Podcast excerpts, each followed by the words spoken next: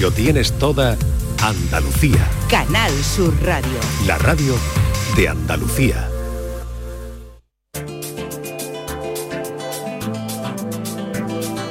En Canal Sur Radio y Radio Andalucía Información, Destino Andalucía, con Eduardo Ramos. ¿Qué tal? Muy buenas tardes. Comenzamos esta semana Destino Andalucía proponiéndoles una ruta geológica en el Valle de Lecrín, en Granada río arriba del cauce del río Santo, donde poder disfrutar de una morfología del cañón esculpida por las aguas del río durante millones de años que dan lugar a unos corredores majestuosos. Además, también nos vamos a ir hasta la localidad cordobesa de Adamú, donde es posible disfrutar de una experiencia fotográfica con grandes aves rapaces en unos escondites muy bien disimulados en el entorno para no molestar a las aves y poder obtener buenas instantáneas e imágenes.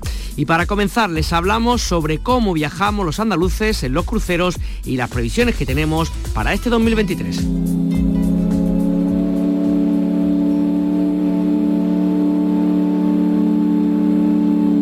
Destino Andalucía con Eduardo Ramos.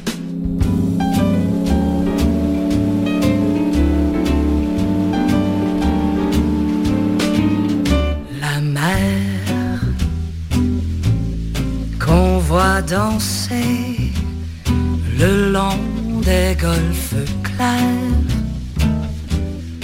à des reflets d'argent, la mer, des reflets changeants sous la pluie.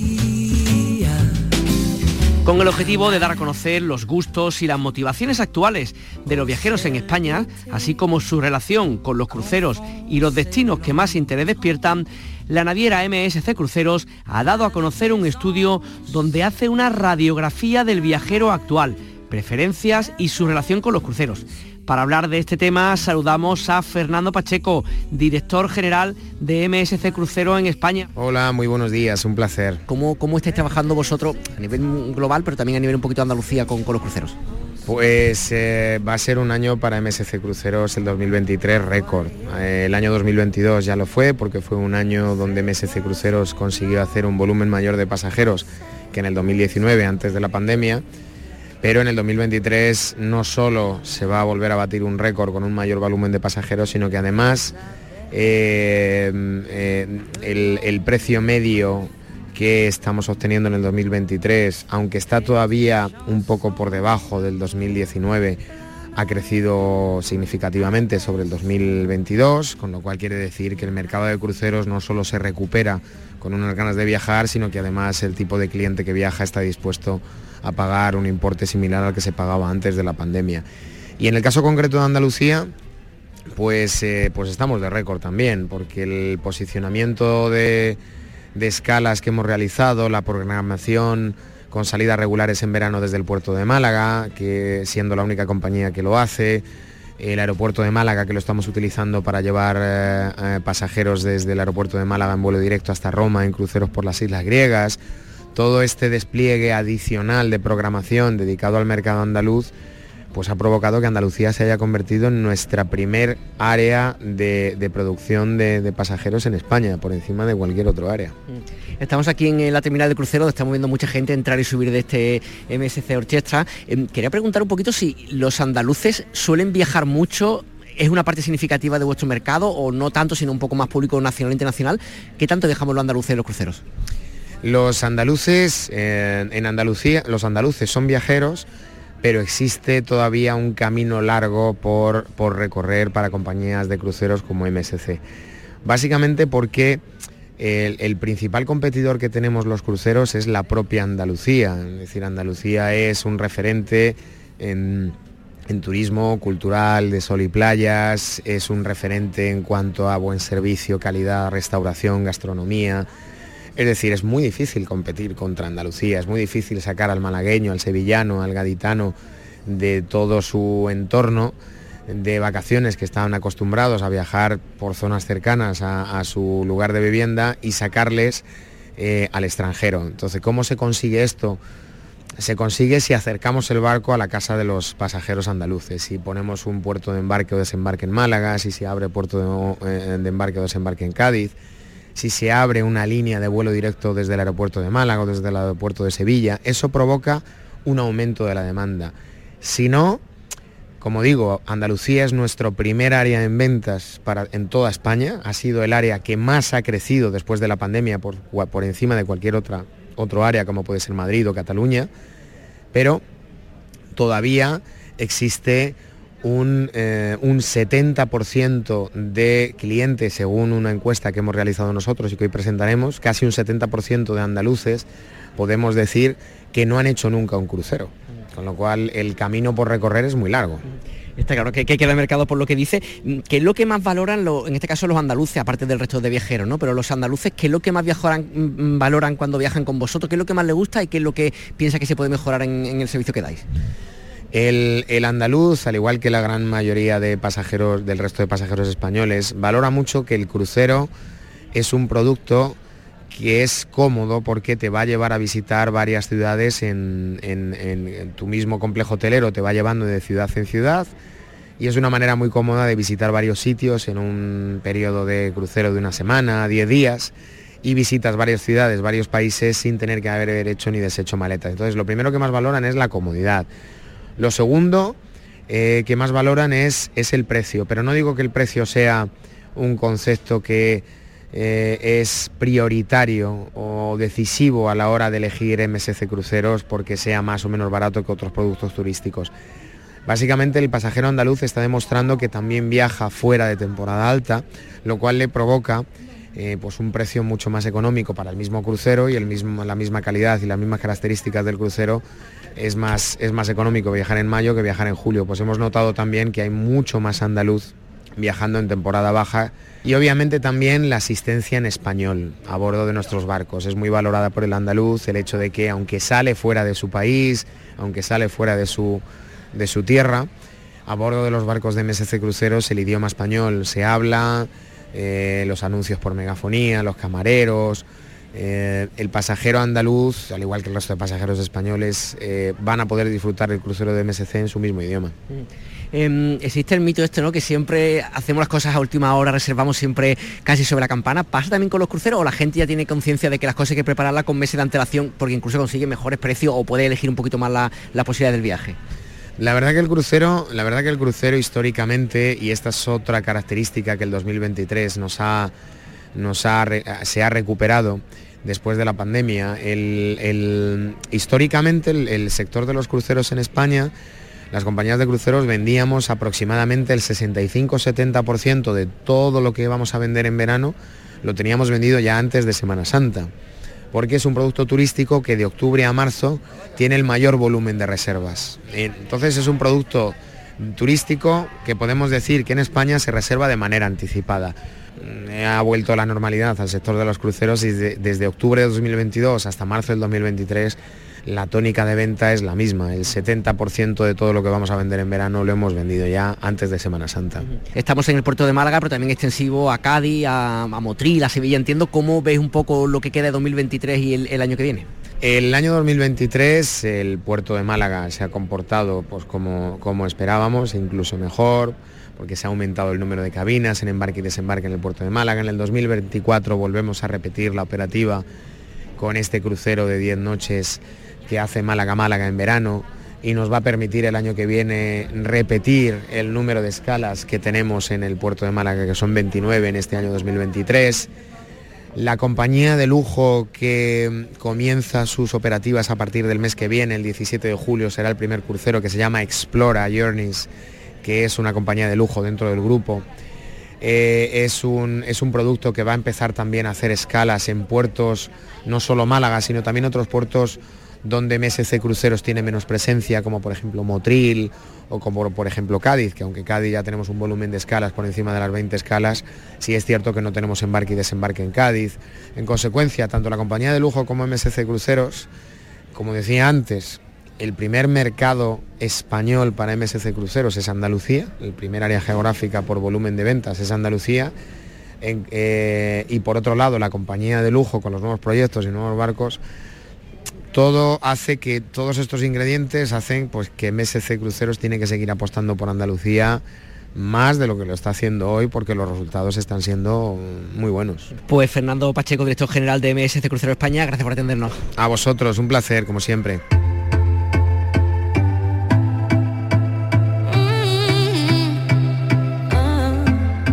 Turismo, viajes, ocio, escapadas.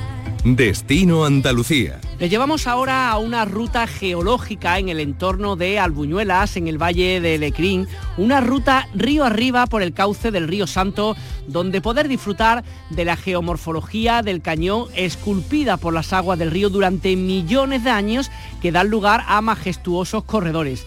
Podremos hacer observaciones directas de cómo el transcurrir de las aguas subterráneas mineralizadas y los manantiales han ido petrificando la vegetación a su paso y convirtiéndola en roca. Saludamos a esta hora a Maite Pedrosa, que es licenciada en geología y una experta en, en estos lugares. Maite, ¿qué tal? Muy buenas tardes. Hola, buenas tardes. Buenas tardes, Eduardo. Gracias por estar aquí con nosotros. Oye, cuéntanos un poquito, lo primero, para aquellos que no conozcan exactamente dónde nos estamos ubicando, Valle de Lecrín, Albuñuela, Río Santo, ¿dónde está geográficamente este punto exactamente? Bueno, pues estaríamos al sur de la cuenca de Granada, lo que sería la zona del Valle de Lecrín, y en el municipio concretamente de Albuñuela. Y la ruta, pues esta ruta en concreto, como muy bien ha explicado, se desarrolla por el cauce, por la garganta, por el cañón eh, cárstico del río Santo o río Saleres o río Albuñuela, porque el río tiene eh, esos tres nombres y se usan en, la comarca, o sea que se puede identificar por río Santo, río Saleres y río de, de Albuñuelas que estoy pensando que aquellas personas que hagan esta, este recorrido, esta ruta, claro, están haciendo un viaje de, podemos decir, sin exagerar, de millones de años, ¿no? Efectivamente. Eh, una de las importancias de, además de que la ruta es fresca para el desarrollo en verano, es una ruta muy agradecida, eh, es preciosa la garganta, tiene pues el desfiladero llega a tener mm, las, paredes de ese cañón hasta 10 y 15 metros incluso más, con lo cual no se recomienda hacerla en periodos en los que haya venidas de agua o, o haya habido fuertes lluvias. Eh, entonces, el registro geológico es una de las improntas más importantes que se tienen en el cañón. Hablamos de unos ambientes de playa cuando existía el mar de Teti, de hace entre 8 y 10 millones de años, con lo cual podemos encontrar en, estas calizas la impronta fósil de, restos de, playa, ambientes de, de mar muy somero, de poca profundidad, donde eh, eh, eran zonas fóticas donde se alojaron pues arrecifes de otras, arrecifes coralinos y luego todo lo que es la, fauna o la biomasa propia de, una plataforma eh, carbonatada muy, muy somera, muy poco profunda que estoy pensando que, claro, las personas mm, que hayan hecho esta ruta, a las cuales tú hayas acompañado, bueno, aquellos que sean un poquito más mayores, pues sí podrán entenderlo, pero quiero pensar los más pequeñajos, ¿no? Niños a lo mejor de 6, de 8, de 10 años, que tienen que quedarse impresionados cuando empieza a explicarles qué es lo que hay ahí, cómo se ha formado eso, y como que imagino que no se creerá lo que le estás contando, ¿no? Sí, sí, los niños dan mucho juego porque realmente eh, bueno, parece que es complicado la transmisión del conocimiento a prontas edades, pero que va, es todo lo contrario, te sorprenden mucho con las preguntas que te hacen. Y realmente cuando a los niños les llaman mucho los dinosaurios y los fósiles como tópicos geológicos, con lo cual como el registro fósil es tan latente y se ve tan bien, pueden distinguir las ostras, pueden eh, distinguir esas almejitas que yo les cuento, ¿no? Que son aquellas que se comen en el arroz, eh, que mamá cocina. Entonces, bueno, eh, se quedan alucinados de pensar que la zona por la cual están ahora caminando, haciendo el cañón, estaba cubierta por el mar y que hace siete millones de años esos cementerios fósiles pues dieron lugar a la vida, a esa vida de esa, esas playas eh, tan, tan poco profundas y esos ambientes coralinos y, esos ambientes de, de esas plataformas tan, tan importantes ahora, ¿no? Para leer, leer la geología en, en ese en esa, en esas rocas, en esas calizas. Entonces ellos son muy partícipes y, les gusta mucho, se quedan muy sorprendidos. Eh, comentabas también, Maite, que, es un lugar, bueno, que a pesar de la pertinaz sequía que podemos determinar que tenemos desde hace mucho tiempo en nuestra tierra, todavía hay, hay, hay zonas en esa zona en concreta donde sí existe agua, sí hay agua realmente, ¿no? Sí, existe agua porque ya te digo, al ser una caliza, una caliza fracturada, luego una de las características de estos municipios, en concreto Albuñuela, uno de los protagonistas más también más importantes y que están muy presentes en el pueblo, a un pueblo precioso que también invito a visitar, además del río Santo, son las fuentes. Hay muchos manantiales, entonces el río, además de alimentarse del agua de escorrentía y del agua de deshielo cuando después de, invierno, ¿no? Y cuando hay también esa época eh, de una pluviometría o de lluvia importante, en la época en las que no lo hay, en primavera, eh, en verano principalmente, se alimenta también de esos acuíferos que caracterizan la zona de Arboñuela. Hay un gran acuífero con diferentes surgencias, por eso hay un montón de fuentes que se pueden ver una vez que se hace un paseo por el pueblo. Pues el río Santo también, en cierta manera, está alimentado pues por eso, por ese manantial.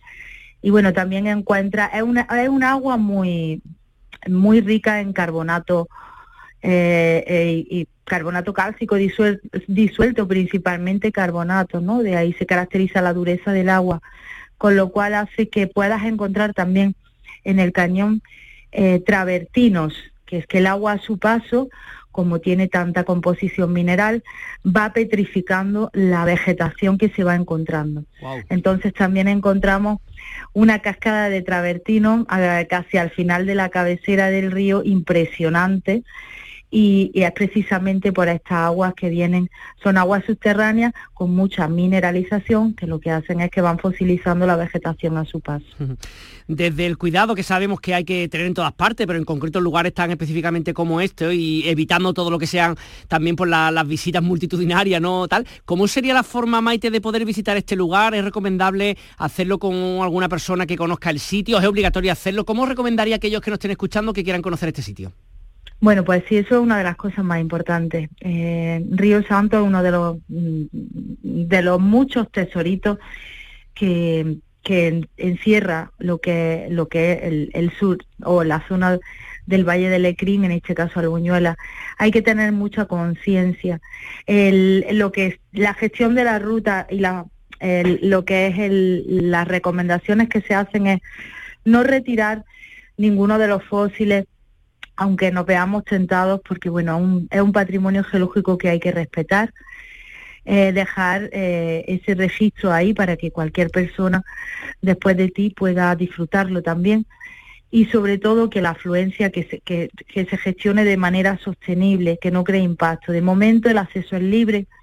Los ayuntamientos de tanto de Albuñuelas como del Valle, porque también está el análogo a Río Santo, que o el barranco de Río Santo, también está el barranco de, Luna, que es también precioso. Entonces, la afluencia en los últimos años se han puesto de moda los ríos, los ambientes frescos por mm, el ascenso de las temperaturas en verano, entonces son zonas muy demandadas aquí en, en Granada y se ve que en unos años la afluencia de visitantes a, estos cañones ha aumentado muchísimo. Con lo cual, de momento el acceso es libre, pero yo pienso que, eh, que tendrán que gestionar esas entradas. Sí es verdad que es recomendable que se hagan con personas que conocen el entorno, con personas que te pueden guiar y te pueden dar las indicaciones que necesitas para, para que tengas el desarrollo del cañón sin ninguna incidencia, sin ningún accidente, evidentemente el uso de seguros, de protección, protección civil, y luego pues eh, las explicaciones que te puedan dar tanto del patrimonio geológico como del histórico cultural, porque es una zona que encierra un montón de información y tiene un montón de recursos, tanto natural como histórico. Con lo cual yo recomiendo en el Ayuntamiento de Albuñuela pueden encontrar a gente especializada que hace estos itinerarios de forma guiada incluso el centro de Guadalinfo y luego a empresas de turismo activo, en nuestro caso Turismo Rural Gorafe, que hace el desarrollo de este de este trazado ya desde hace unos cuantos de años. Maite Pedrosa, licenciada en Geología y experta en estos lugares, muchísimas gracias por estar con nosotros y nada, que sigamos disfrutando todos y todas este espacio durante muchísimos años. Muchas gracias, Eduardo.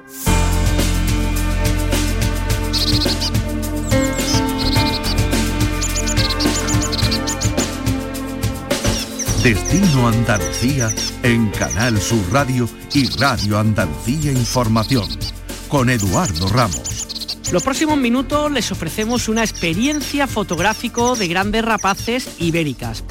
Le ofrecemos disfrutar de esta experiencia en escondites para poder ver estas rapaces ibéricas con una capacidad para cuatro personas, cuenta con un cristal espía de alta calidad, dispone de un suministro de placa solar, sillas cómodas, incluso de váter químico.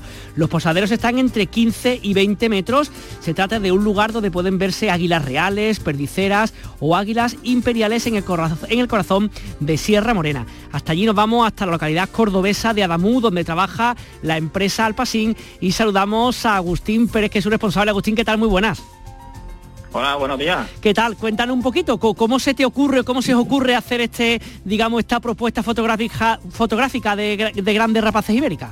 Bueno, pues, bueno, en primer lugar agradecer que habéis puesto en contacto con nosotros para dar un poco más de, difusión a nuestras actividades.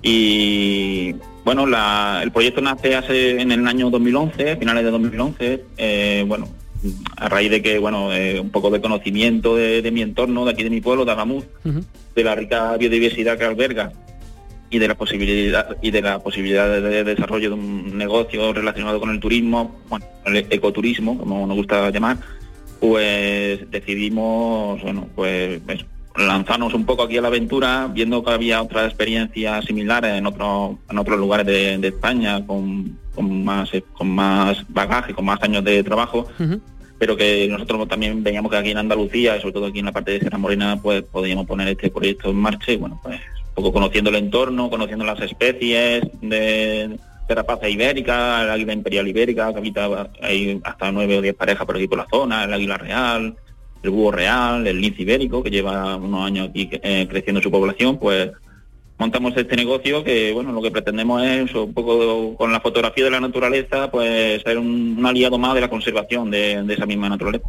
Qué bonito, qué bonito eso. Oye, quería preguntarte, mm, en todo el tiempo cuando me meto en la página web, ¿no? Y en, la información que he encontrado, habláis, creo que un término inglés que es hide, ¿no? Que es como escondite, y, habláis también de posadero que está a 15-20 metros. ¿Cómo es el lugar, el espacio físico donde se colocan las personas para hacer la foto exactamente? Bueno, las personas, los, clientes que vienen a visitar, ¿no? Tengo que decir que en un porcentaje, en torno a un 60% en los últimos años eh, son personas que vienen de otros países, ¿vale? Aunque también está creciendo el público eh, nacional, pero la, se encuentra, hemos desarrollado una serie de infraestructuras, unos escondites, unos high, que es una palabra anglosajona, que significa escondite, pero vamos, que aquí en, español y en andaluz, y para que lo entendamos, entendamos aquí entre nosotros, pues un aguardo, un, un observatorio, también podríamos llamarlo un escondite, bueno, es un, hay una palabra final significa eso, escondite, ¿no? Pues intentamos que sean cómodos porque en algunos casos van a estar ocho horas, en otros casos a lo mejor una o dos horas, pero en otros casos pueden estar hasta ocho o diez horas en un sitio que van a estar sentados cómodamente, con un cristal espía que se llama, de estos que desde fuera se ve reflejado la fauna y tú desde dentro lo estás observando, eh, eh, pero ellos no te pueden ver a ti, para que se sientan cómodos, relajados, aunque, bueno, evidentemente saben que algo hay detrás del cristal porque el oído lo tienen muy más desarrollado que nosotros, ¿no? Entonces, bueno, entonces los clientes están cómodos, intentamos que estén cómodos, que se puedan, incluso tengan un espacio que se puedan poner de pie, caminar, le tenemos una biblioteca con información de sobre la biodiversidad y la gastronomía y la cultura de aquí de la zona y bueno, hasta un, como comentaba al principio, ¿no? un, espacio reservado anexo al HAI, ¿no? al, observatorio, en donde disponemos de un váter químico para, bueno, porque son muchas horas, son muchas horas. Se, necesita. Totalmente. Oye, eh, quería preguntarte un poco, me lo ha dicho antes Agustín, pero otra vez en este programa hemos hecho temas relacionados con el turismo ornitológico, ¿no? Y por ejemplo en Inglaterra creo que hay cientos de miles, si no algún millón de personas afiliadas al tema de este, de este tipo de turismo. Mm, el porcentaje tan alto que tenéis de gente de fuera, imagino que tiene que ver con eso, ¿no? El gusto que hay para gente de fuera de España, sobre todo para, para este tipo de turismo, que, que, que imagino que el lugar que le estáis ofreciendo es único, ¿no? O sea, en un lugar alto, cómodo y poder ver un tipo de de aves que no hay tantos lugares, ¿no? Claro, eh, haz de cuenta que nosotros, yo, yo siempre, vamos, yo soy vamos, un defensor de, un, vamos, un divulgador de mi, de mi pueblo, ¿no? Y de mi zona, pero porque en Adamú, que estamos aquí en un pueblo de la Sierra Morena cordobesa, somos 4.000 habitantes, aunque el término municipal es bastante grande, pero tenemos, albergamos especies como, como, que estaba antes, el águila pericera, el águila real, el águila imperial ibérica, el, la jineta, el lince, el búho real, especies que son muy atractivas desde el punto de vista ornitológico, desde el punto de vista de la observación de la fauna, y claro, eh, los clientes que nos visitan, que vienen de otros países, principalmente de Reino Unido, Finlandia, eh, bueno, de lugares tan recónditos como como Israel, Australia, de, la India, que han estado por aquí, pues, pues, vienen a eso, a disfrutar de especies que evidentemente en sus su lugares de origen no van a encontrar, aunque tienen otra, otra biodiversidad también bastante rica, pero que las pueden encontrar en un pueblo de 300 kilómetros cuadrados, como tiene mi término municipal, y, y vamos, piensa bien aquí, las pueden encontrar todas estas y muchas más, hasta cientos de especies diferentes, que en otros lugares de España pues tienen que ir moviéndose en distintas comunidades, ¿no? O incluso de distintas, distintos municipios dentro de una misma comunidad. Entonces, bueno, aquí tenemos la suerte eh, por ahora de que contamos con una rica biodiversidad y bueno, pues nosotros hemos visto esa oportunidad de, de sacar un provecho a estos recursos naturales al mismo tiempo que colaboramos en su divulgación, en su conservación. ¿no? De las cosas que, comentas con ellos, con el turismo nacional que también pasa por ahí, ¿qué es lo que más le llama la atención, digamos, de lo que le ofrecéis? El sitio físicamente, las aves que se ven en el entorno, ¿qué es lo que más les gusta a la gente que, está como nosotros por ahí, Agustín? Evidentemente, los, objetivos de fauna que se buscan, ¿no? Pero también nos, llaman, vamos, le llama mucho la atención la diversidad de paisajes, ¿no? Eh, date cuenta que estamos en un lugar, eh, estamos en la Sierra, como comentaba, Sierra Morena Cordobesa, es un lugar que tenemos distintos hábitats, como puede ser el olivar de sierra, eh, que hay bastante superficie aquí en la zona, eh, zonas de dehesa, zona de monte bajo, zona de pinar, algo de vega, zona cerealista, vamos, tenemos una diversidad de paisajes y estos escondites que comentaba, lo tenemos distribuidos en, en, distintos, en distintas fincas privadas y en alguna de carácter pública que albergan estos paisajes, bueno, pues esa diversidad de paisajes eh, que lleva asociada esa diversidad también de, fauna y pues le da una, un aspecto diferenciador ¿no? y que le llama mucho la atención a los clientes. Pues nada, para aquellos que nos estén escuchando, que estén interesados, esta propuesta única la hace la empresa Alpasín, que se encuentra en Adamuz, en Córdoba. Hemos charlado con su responsable, con Agustín Pérez, al que agradecemos que esté con nosotros estos minutos. Agustín, un saludo muy grande y que vaya todo muy bien este verano. muchísimas gracias. saludo.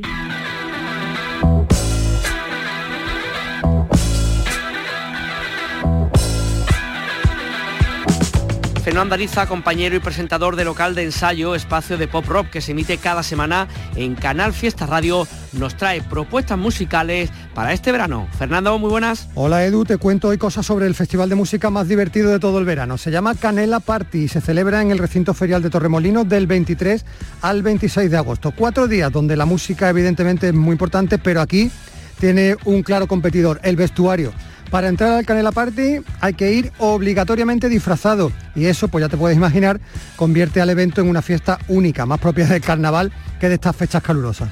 Al igual que cuando te hablé del Cultural Fest de Almería, también el Canela Party apuesta por bandas nacionales, bandas andaluzas y bandas locales, en este caso malagueñas como estos que ya escuchamos. La Trinidad, un grupo que ha publicado este año su nuevo disco titulado Sheriff Playa.